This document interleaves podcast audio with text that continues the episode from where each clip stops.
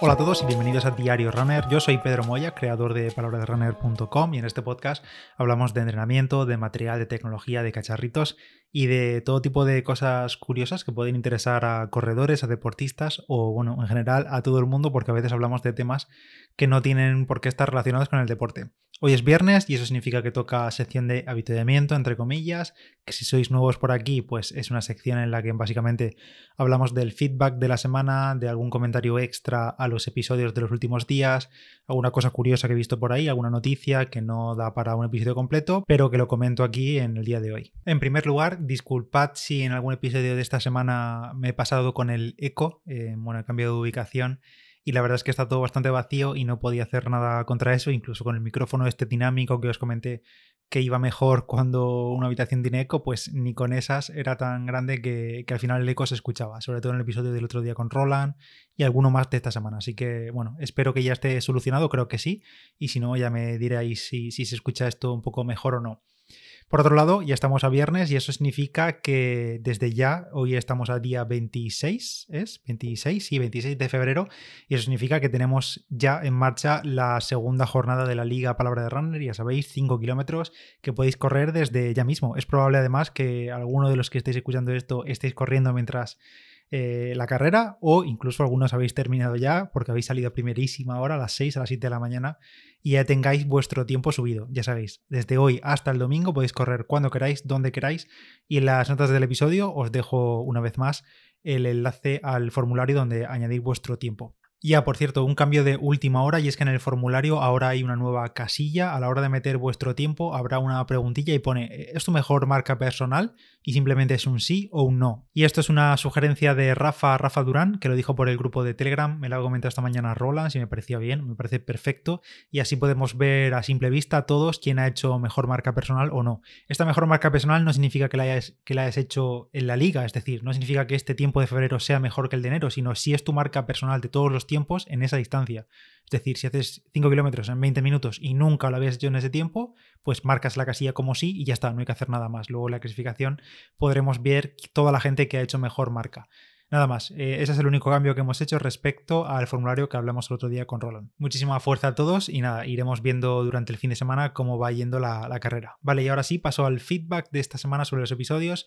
Y bueno, eh, en primer lugar, un episodio de la semana pasada, del sábado, que ya sabéis que durante los últimos dos sábados, creo que han sido, he estado haciendo episodios 100% off topic, fuera de tema deportivo. En estas ocasiones han sido eh, aplicaciones de productividad que utilizo yo en mi día a día. Creo que os están gustando bastante. Por ejemplo, yo estoy mirando las reproducciones y demás, y muy bien. Y también, no por los comentarios de Evox, sino por el grupo de Telegram, ha habido bastante movimiento. Y sobre todo con el último episodio de, Trail, de Trello o de Trello, muchos os habéis animado a utilizarla porque no conocíais la aplicación o la conocíais, pero no sabíais que se podía utilizar de esa manera. Y otros también habéis comentado que la lleváis utilizando durante muchos años y que la usáis para todo, desde organización familiar, entrenos, dieta, todo. Así que nada, fenomenal que os gusten y espero poder seguir haciendo esos episodios off topic. Creo que los sábados pueden ser un buen día para sacar ese tipo de contenidos porque además, bueno, eh, lo separamos de la semana en sí y además como es fin de semana y muchos otros podcasts, el mío incluido, suele descansar en esos días, pues así tenéis algo más que, escuchar. Eso sí, no prometo que los vaya a hacer todos los sábados, habrá días que no pueda, que semanas que no dé a más, así que bueno, esto será un extra que aparecerá de vez en cuando. Por otra parte, en cuanto al feedback del episodio sobre el chiringuito nuevo de Zwift que me había montado, ya sabéis, con el rodillo y demás, eh, me habéis preguntado por la mesa, la mesa, porque se puso una foto en el grupo de Telegram, eh, en el canal, y la mesa es una mesa casera, es una mesa de estas antiguas que se utilizaban para poner la tele con una tija telescópica que se sube hacia arriba para ponerla más arriba o más abajo, una típica mesa de tele de tubo gorda, y yo lo que le he hecho ha sido quitarle el tablero cuadradito que tenía y poner un tablero un poco más largo, pero bueno, eso, que es una mesa casera, no os puedo decir dónde comprarla porque no tengo ni, ni idea, tiene muchos años, pero sí os recomiendo que os paséis por el post de los accesorios para rodillo, que os lo dejo en las notas del episodio, y allá aparecen las dos mesas más utilizadas por ciclistas que hacen mucho ciclismo indoor, una es la de Wahoo, que ya sabéis, tiene un precio un poco prohibitivo porque al final es una mesa, y otra es la de Life Creo que es la marca, de Wiggle, que prácticamente es igual y funciona fenomenal. Y esto ya lo hablé aquí en el podcast, pero bueno, si no lo sabéis, ahí en ese post tienes las dos mesas estas para hacer rodillo, que están perfectamente adaptadas, tienen huecos para poner el bidón, la tablet, no sé qué. Así que bueno, ahí está todo. Por otra parte, sobre esto de Zwift, varios de vosotros, Migue, Alfo y algún que otro ahí en el grupo de Telegram, eh, me habéis comentado que sí se puede instalar Zwift en la Nvidia Shield. La Nvidia Shield ya os dije que tiene Android TV y no tiene aplicación oficial de Swift en, Android TV, sí está en el Apple TV, pero en Android TV no. Pero me habéis comentado que sí se puede utilizando el APK, el archivo tal cual de las tablets Android que se puede instalar a mano, digamos, en la Nvidia Shield y en otros, eh, Apple, eh, en otros Android TV. Bueno, esto está bien, se puede, es cierto, muchas gracias por, por decírmelo, pero eh, tiene un pequeño inconveniente y es que como no tiene soporte oficial, digamos que hay que estar atento cada vez que sale una actualización de Swift y demás para meter el nuevo archivo en la Nvidia Shield, actualizarlo todo, comprobar que funciona, que no se ha roto nada. Es un poco coñazo, pero bueno, se puede hacer. Quien quiera cacharrear o no tenga otra cosa, pues lo puede utilizar. Puede utilizar Swift en la Nvidia Shield o en un Android TV. Y, bueno, eso, yo prefiero ir a lo seguro, como os dije, a lo que sé que no va a fallar, o al menos no debería, o si falla, pues al menos tiene soporte oficial detrás, como es en el caso del, Apple TV o de las aplicaciones eh, que tienes en Google Play, en, en, Mac y en Windows y demás, porque además Swift suele ser bastante delicadito con esto de las actualizaciones, a veces la lían, a veces rompen algo, actualizan de nuevo unas horas después, Así que bueno, prefiero ir al seguro. Y también por otro lado, y para terminar ya con esto de Zwift, me ha recordado José Herrera, también por el grupo de Telegram, que si no quiero seguir sufriendo el calvario del mando del Apple TV, que ya sabéis que resbala una barbaridad, está hecho de cristal, es un desastre absoluto, me ha recordado José que puedo utilizar el iPhone, es verdad, se puede utilizar el iPhone como mando del Apple TV, ahí desde el centro de control, digamos, y está siempre a mano los controles. Y yo la verdad es que esto es algo que utilizo muchísimo y bueno, pero en cualquier caso le pondré la funda de silicona al mando original porque, bueno, siempre está más a mano que tener que desbloquear el móvil y demás. Pero bueno, sí, muchas gracias José por recordar esto. Y antes de continuar, os hablo de las Adidas Ultra Boost 21 que llegan a tope de energía incorporando un 6% más de boost eh, que las Ultra Boost 20, en este caso, un 6% más de este material en la media suela. Y es que con este extra de boost se consigue no solo un mayor retorno de energía, sino también más confort y mejora también el apoyo. Estas son unas zapatillas estrella de la marca para rodadores, para meter kilómetros, para esa gente que quiere hacer tiradas largas con total comodidad, muy blanditas, muy mulliditas, pero al mismo tiempo con bastante retorno de energía. Y además, en esta nueva edición se ha incorporado un nuevo sistema de torsión que llaman Adidas LEP, que hace la zapatilla, las Ultra Boost 21, más estable y más reactiva. También llegan con un nuevo cambio de diseño, no solo a nivel de combinación de colores y acabados y demás, sino también en la mediasuela en sí, tienen la parte trasera un tochillo así más alto que ayuda, es una gran curva que ayuda a la transición del pie cuando vamos corriendo. Y se sigue manteniendo el upper creado con materiales reciclados a partir de plásticos recuperados del océano. Las Ultraboost 21 ya están a la venta y en las notas del episodio te dejo un enlace a Adidas donde puedes encontrar todos los detalles. Y bueno, ahora cambiamos de tema y vamos al feedback sobre el episodio de del episodio este de ropa interior para correr sí o no. y la verdad es que ha generado un buen debate, es un buen episodio, mucho feedback por vuestra parte y la verdad es que es tanto feedback que sería imposible recoger aquí todo lo que me habéis dicho y todo lo que se dijo por los grupos y por redes durante, bueno, durante todos estos días, porque si no esto duraría dos o tres horas solo de feedback, eh, no puede ser. Pero bueno, en general la verdad es que está todo bastante igualado. Yo pensaba que, más igualado que de lo que yo creía, pensaba que habría mucha más gente en el bando del 100% libre, modo comando, como dije yo que iba. Pero la verdad es que no, mm, me sorprende porque sois muchos, muchos, muchos los que lleváis ropa interior en la mayoría de ocasiones. En casi todas las ocasiones.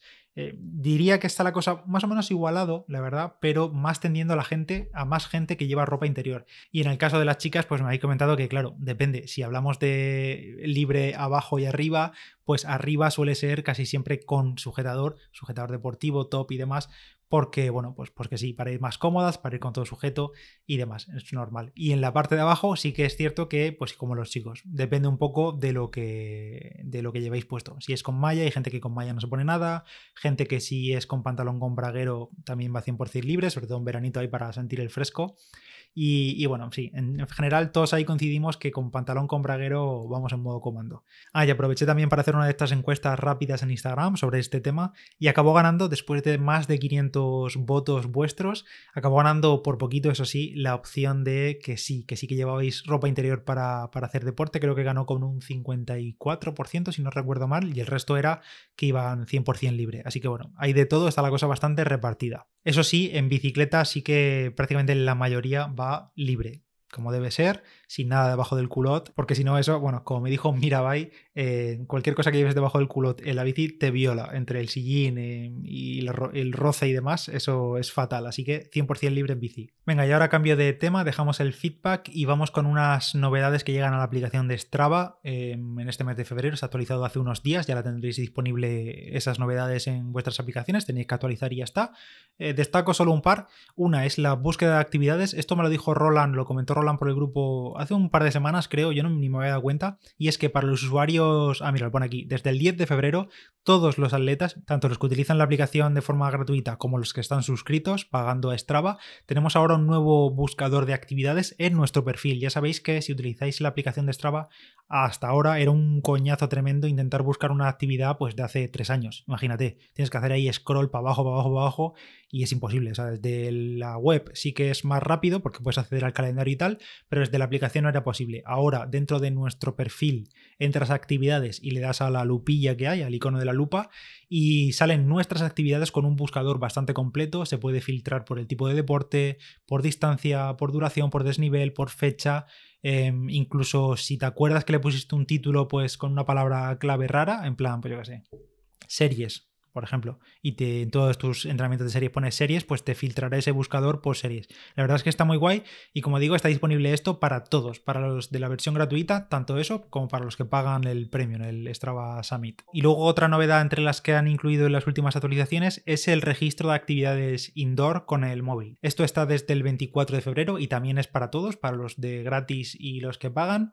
Y ahora, si utilizas la propia aplicación, si no tienes reloj GPS y sueles utilizar la aplicación para registrar tus entrenos o si lo quieres, la quieres utilizar para registrar este tipo de entrenos indoor, ahora permite seleccionar deportes como el yoga, el crossfit, el entrenamiento con pesas, elíptica y demás. Eh, es decir, registrar ya la actividad tal cual. Hasta ahora sí podíamos cambiar la actividad posteriori, pero ahora se pueden grabar las actividades directamente en este tipo de, entrenamientos y además en la pantalla, en lugar de aparecer lo típico de no hay señal GPS y demás, pues aparecerá el tiempo, la hora, la frecuencia cardíaca, si le tienes puesto una banda de, pulso conectado al móvil, que ya sabéis que esto volvió también hace poquito. Así que bueno, pues ya se puede registrar actividades indoor con la aplicación de Strava. Y ahora ya sí que sí, vamos terminando, pero antes vamos a aprovechar esta carrera virtual de, febrero para, bueno, pues para colaborar un poco en un par de carreras solidarias. Ya sabéis que la liga em, no hay que pagar, puedes meter tu tiempo 100% gratis, pero eh, bueno, si quieres colaborar con alguna asociación y compartir tus kilómetros y ayudar a alguna organización, pues os voy a comentar un par de iniciativas para este fin de semana con las que podéis colaborar.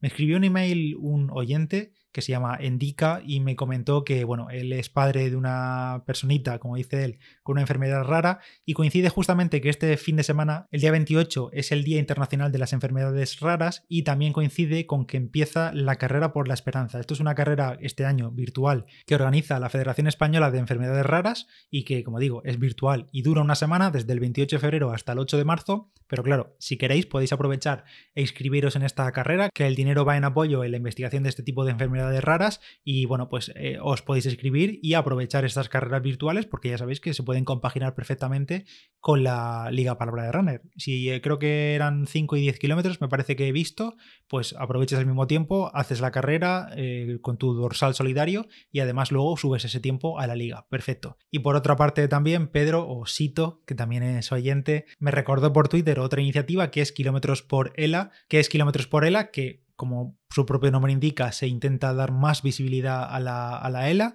y compartir esos kilómetros y quien quiera también hacer algún donativo. Incluso tienen varios clubes de Strava, tanto para ciclistas como para corredores, creo que llevan millón o parece que el otro día leí un millón de kilómetros ya donados, digamos, o visibilizados por la ELA. No cuesta nada entrar en el Strava, es gratis y por supuesto, si quieres compartir esos kilómetros y tu carrerita del fin de semana de la Liga Palabra de Runner con el hashtag kilómetros por ELA, KMS por ELA o XELA, eh, también se agradece muchísimo para dar visibilidad a estas enfermedades. Así que en ambos casos, en las notas de este episodio, tienes un enlace a ambas iniciativas. Y nada más por el episodio de hoy, un episodio un poquito más largo de habituamiento. Gracias por estar ahí toda la semana. Yo soy Pedro Moya, Palabra de Runner en Instagram. Gracias a Adidas por ofrecer los contenidos de este mes. Y nos escuchamos pronto. Mucha fuerza si corres la liga y si no, pues anímate.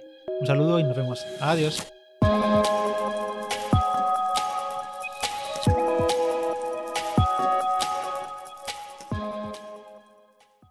Esto es muy duro, ¿eh? Muy duro.